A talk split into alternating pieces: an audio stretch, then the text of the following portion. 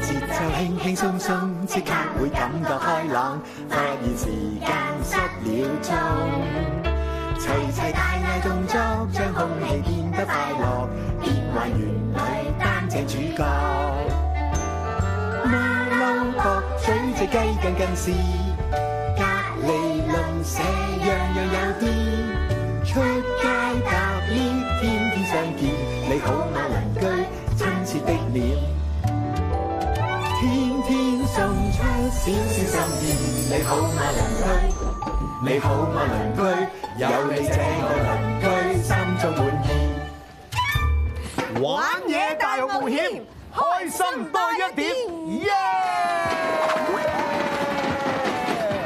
每個星期嚟到呢一日就係萬眾期待一齊咧，全城一齊玩遊戲嘅一日啦。我就係 Sugar Man，你可以叫我做 Harry 哥哥㗎。而我今日嘅角色咧就係灰姑娘，嚇！你明明係 Captain 愛美拉嚟嘅喎，點解今日會做咗灰姑娘咧？你望下呢把掃把有啲咩特別？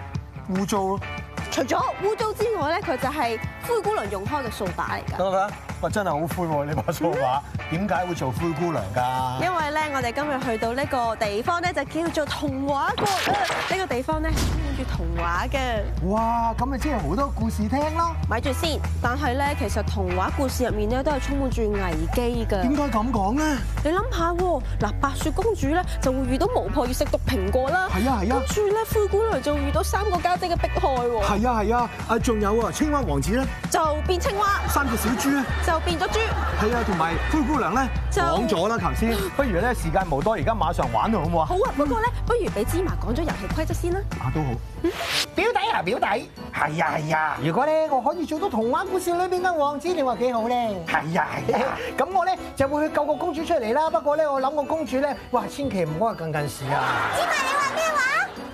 咦，我聽到佢把聲添。誒，冇嘢啊，冇嘢啊。誒，咁跟住咧，表弟，我咧就會得到呢個皇帝嘅賞賜，就得到好多香蕉㗎啦。哇，諗到都開心啊！係啊係啊，誒，又聽到佢把聲嘅。誒誒，嗱，我哋咧誒呢個遊戲咁嘅，三位戰士啦，咁就紅色啦、橙色同埋綠色啦，大家咧都要撳個掣，咁啊決定行幾多步啦，然後跟住去到每一個站咧睇指示啦，睇下呢個情景係點啦，又或者係做動作啦咁，做得好嘅話咧，估得中嘅話咧，咁又有糖嘅喎，到到最後尾睇下邊個最多糖啦，然後跟住睇下邊個可以開到個寶箱啦，咁請三位嘅戰士馬上出場啦！係啊係啊，我係橙戰士，我個名叫陳維俊，我跑步同彈吉他都好勁，我一定會贏到呢場比賽，耶、我係紅戰士，我個名叫做陳一樂，我最叻係打機、食嘢同瞓覺，我肯定會喺呢三樣嘢之內一定會攞到獎嘅，耶、我係綠戰士，我叫李嘉瑤，我最叻係温書同埋讀書，我喺呢次比賽入邊一定會攞好高分嘅，yes。嗯玩嘢大冒險，開心多一點，耶！邊組行先啊？就係由紅組行先嘅，事不宜遲，馬上開始啦！好緊張，係停喺兩步嘅，一齊數，一步，步、兩步，兩步。咦？第二個站係情景啦，哦，咁就要請 Eo 出嚟咧。我真係好中意 Eo 嘅啫，任何情景 Eo 都係咁開心嘅。睇下先。咦？呢個佬喺個台上面表演緊，但係無啦啦有個問號喎，好似咧唔記得咗自己嘅表演對白啊。咁就弊啦！如果我喺個台度表演緊，突然之間唔記得個對白嘅話，個腦就會白咗啦，咁點算啊？睇下有啲咩解決方法先。好啊嗯首先你就可以逃走。跑。一於係即係 走咗佢算啦。係啊係啊。第二個咧就係努力咁樣諗下，究竟咧可唔可以諗翻、諗翻、諗翻出嚟咧？又或者同大家講聲對唔住啊，我唔記得咗啊。係，又或者咧第四個啦，就係咧即興，即係即刻咧，即係自己作啲嘢出嚟，係喎直至到記得翻為止啦可。能會更加精彩添㗎喎。嗯，我哋睇睇啦，有冇試過緊張到講唔到嘢咧，或者唔記得台詞咧？係真係有試過，真係有啊！咁你會點做啊？慢慢慢咁樣去記翻佢咯。哦慢慢咁樣記翻，咁呢個究竟係一二三定係四咧？睇下先，咦？努力回想有一粒糖喎。好嘢喎！俾啲掌聲佢，原來慢慢記得翻就有一粒糖啦。但啊因為挑戰者咧就係六戰士啦。好嗱，六支持我哋俾我哋俾響啲鼓勵嘅聲音佢啊！咁滯啦，六戰士。係三步㗎。第一步，第二步。第二步，繼續行落去。加油加油！第三步，咦，係一個表情符號嚟㗎。哦，咁就特別啦，即係話咧，所有嘅人咧都要一齊要做呢個表情嘅喎，要全隊人咧，即係所有綠色嘅啦啦隊咧都要做到呢個表情，咁樣先至可以攞到糖㗎。係啊，大家睇下呢一個係咩表情？嗯， ，Captain 愛美麗呢個咩表情？佢咧睇落去咧好似好唔舒服，好想嘔咁啊！係啊，應該係好唔開心係啊，應該係嬲，嗯，唔開心嘅。好啦，咁不如我哋睇睇邊一個係綠色組㗎？好，你哋出嚟啦，全部揸住綠色 pom pom 色嗰啲人出嚟，跟住咧望住前邊，我哋全隊一齊做呢個表情，一齊做嬲豬豬嘅表情，做五秒，一二三，嬲豬豬，五秒，嬲豬豬，嬲豬豬。綠戰士你自己做一次，睇下又攞到幾多分？一二三，嬲豬豬。哦，哇！我見到有煙飆出嚟喺個頭度。係啊，呢一個咁精彩嘅表現，你覺得 Captain 愛美麗值得幾多粒糖咧？我覺得值得兩粒糖啊！俾啲掌聲佢。好嘢！話口未完咧，就輪到橙組啦。係啊，唔知鏟咗又會唔會好似頭先嗰兩位戰士咁好彩有糖咧？鏟戰士，咁滯！咦，係四步㗎，哇！好緊張啊！梗係啦鏟一戰士，步、兩步、三三步。步，四步。哇！橙戰士好犀利喎，行四步咁多，不過都係情景卡啊！究竟呢個係咩情景咧？唔該呀，睇下先。呢個又係咩情景咦，？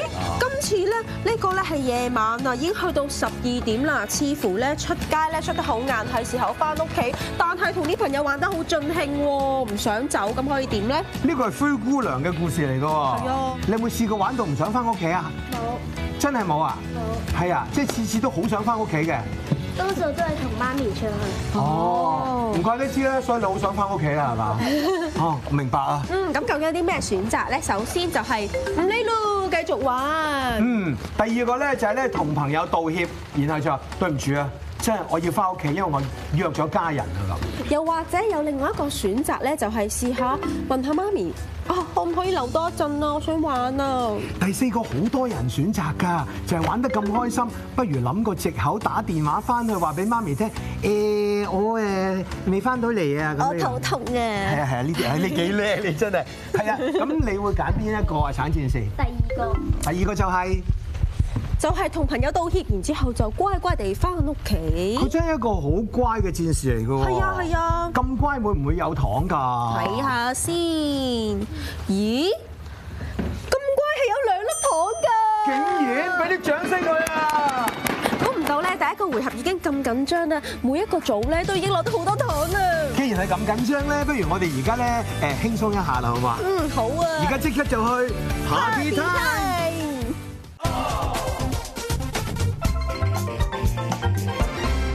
今次咧 Party Time 呢個遊戲咧就叫做童話接龍啊！每一組咧就會派出兩位隊員，佢哋嘅任務咧就係要每人咧講兩句説話啦，然之後咧就合力創造一個非常之有趣嘅童話故事㗎。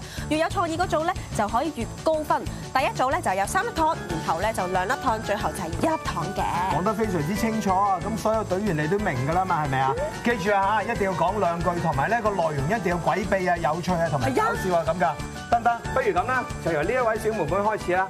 OK，從前喺一個好靚嘅大海入邊，哇哦！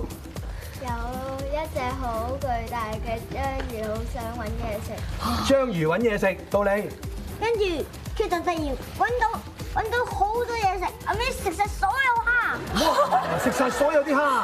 跟住之後佢個肚佢個肚越嚟越大，跟住之後大到爆咗，佢死咗。好，死了的章魚，到你繼續。嗰啲章魚嘅親戚知道佢死咗之後，喺度日日喺度喊啊！係啦，開始嗯好聽啦個故事。喊到三日三日都未喊完，搞搞到佢啲朋朋友都一齊合埋一份。好啦，好大件事啊！而家唔單止屋企 啊，係啊，成條村都喺度喊緊啊！成個大海都喊緊。係啊，冇錯啊。好濕咯喎好啦，不如我哋搏下咯，好 嘛？好好啦，咁樣跟住到你啦。跟住跟住咧一齊喊啦，唔止章魚喊啊，跟住啲鯊魚又喊，啊海豚又喊。係啊，點解 啊？因為所以呢喂，因為定所以 先，你搞清楚。因為佢哋食得太多蝦，令到佢哋注入肚痛，後尾佢哋就全部小動物喺個海洋嗰度都病，病完之後咧，佢哋全部死晒。點解嚟親你度都死晒㗎？你叫人點接啊？跟住之後呢個好靚嘅海洋就全部變化做棉花糖喎，跟住當全部人醒嗰陣時就發現呢個只係一個夢。哇，好好啊！果然係童話故事啊，Harry 哥係啊，咁殘忍啦，死咗咁多人啦，咁結果咧其實咧係棉花糖嚟嘅。係啊係啊係啊！ 嗱，我覺得咧故事咧係好需要咧俾人有希望嗯嘅，所以咧身邊呢一位小朋友咧，我覺得佢係應該攞到最多分，因為佢忍得好辛苦都唔講死亡呢係樣啊係嘢。啊咁所以我覺得咧，你係咩顏色㗎？我係綠戰士嘅隊員。哦，咁綠色組就應該有三粒糖啦。但呢一位紅色嘅戰士咧，我覺得佢咧好有信念喎，係啊。佢講故事咧其實咧亦都係好有能量喎。同埋咧，佢不斷加啲起承轉合喺入面，因為啦，但係啦，所以突然間就唔知點樣啦，所以我覺得佢咧都係非常之盡力玩呢個遊戲。咁俾啲掌聲，紅色組咧係有兩粒糖嘅。由於係咁嘅情況咧，咁應該橙色組咧就有一粒糖。玩嘢大冒險開心多一點，耶！第二個回合又去翻紅戰士啦，紅戰士，紅戰士，紅戰士。我今哦嘿，咁滯，咦？今次係三步嘅，一一步步兩步三步。咦，嚟到呢一度，嗯，呢一個咧應該係小偷啊，即係話會有小偷嚟拎你糖㗎。咁點算啊？咁啊，嗯，咁佢就要無奈地貢獻一粒糖俾小偷啦哎。呀，好殘忍啊！唔好喊啦，紅戰士。唔緊要，一陣間可能會贏得翻嚟嘅。係啊，好，跟住落嚟又輪到邊位咧？唉，又去翻呢個綠戰士啦。綠戰士金雞。嘟嘟嘟綠戰士係需要行一步嘅。但唔識行。咦？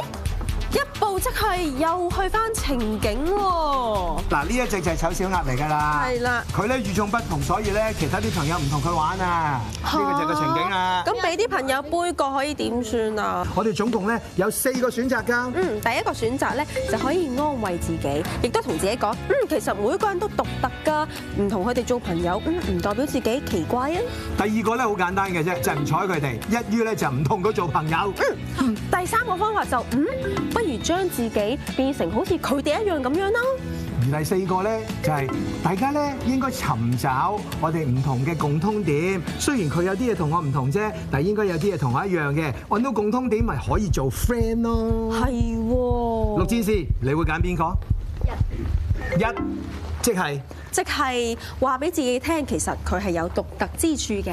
好啦，咁我哋就睇下啦。睇下先，咦？呢個選擇有兩粒糖，Harry 哥哥。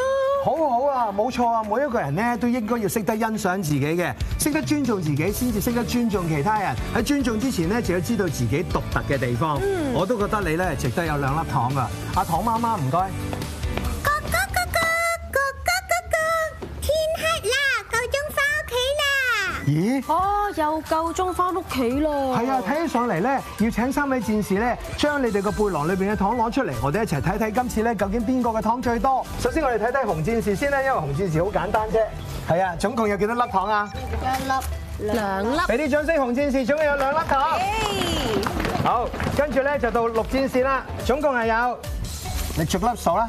一粒、兩粒、三粒、四粒、五粒、六粒，有七粒我㗎。哋俾啲掌聲，哇！六戰士有七粒糖啊！再睇下橙子。好啦，跟住睇下橙戰士有幾多粒啦。橙戰士好容易數啫，總共咧就係有一粒糖、兩粒糖同埋三粒糖。換言之，今日嘅大贏家係綠戰士啊！好嘢，我哋俾啲掌聲，綠色組。